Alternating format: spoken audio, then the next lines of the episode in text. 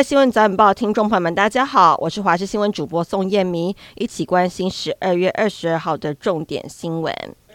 今天是二十四节气当中的冬至，全台有感。今天清晨本岛平地最低温为桃园杨梅的六点七度，到今天上午的六点半为止，中央气象署平地最低温的资料显示，全台前一百名的低温都在九度以下。气象专家吴德荣说，北台湾极寒冷，这波寒流发挥到明天清晨，明天白天起减弱，下周日晚上又有另外一波冷空气，但跨年之前没有强冷空气的影响。而昨天入夜之后，太平山的温度也骤降，在深夜十一点多左右达到零下五度，再加上水汽条件达到标准，在稍早太平山也确定降下了瑞雪。副总统候选唯一一场政见发表会将在今天晚上七点公示登场，国民党赵少康、民进党萧美琴、民众党吴欣盈。三人自登选至今，那短短一个月内争议连环爆，从美国籍放弃与否、漏申报配偶财产、不辞中广董事职务到开杠媒体、外交部三位话题十足的副手首度同台交锋，令各界期待。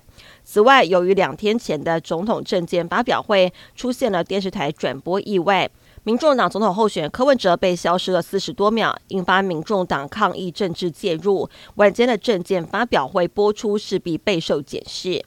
中国对台贸易壁垒调查结果出炉后，在昨天进一步公告，从明年一月一号起，终止海峡两岸经济合作架构协议，也就是 ECFA。部分产品关税减让范围涵盖原产于台湾、以石化领域为主的十二个税目进口产品。根据海关资料，今年前十一月，这十二项的产品出口中国大约十八点六九亿美元，仅占对中国总出口额的百分之二。整体而言，对总出口的影响不大，但对个别产业将受到冲击。美联社今天公布二零二三最佳男运动员奖项，由日籍的二刀流球星大谷翔平获奖。这也是他继二零二一年之后再度拿下这个奖项，也是史上第十一位数度获得美联社最佳男运动员奖的选手。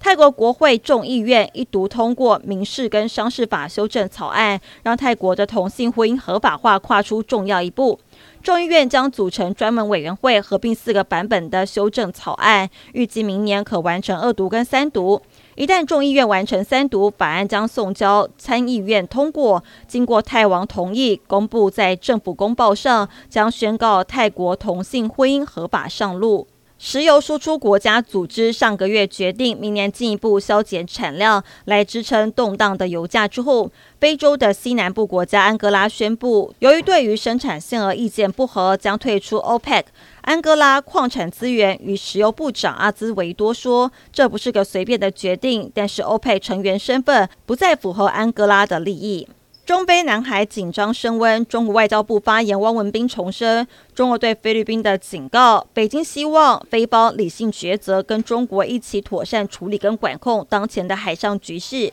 菲律宾总统小马可是誓言不会屈服胁迫，并坚称在最近争议区域的紧张对峙凸显菲律宾的勇气。